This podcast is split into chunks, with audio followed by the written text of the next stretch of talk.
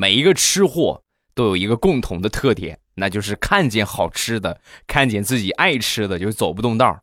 有一回啊，下班回家坐电梯进那个电梯啊，门都快关了，就在关门的一瞬间，一个送外卖的就跑过来啊，电梯门一下就摁开了。开了之后呢，外卖小哥准备进来，然后我随口问了一句：“送的是麻辣烫吧？”说完，这小哥一愣。哦，是你点的呀，然后递给我，我当时脑子也短路，顺手我就接过来了。我正在看点的是什么麻辣烫的功夫，送外卖的已经走了，那没车了，我就充当了一回外卖员，给人家送货上门了。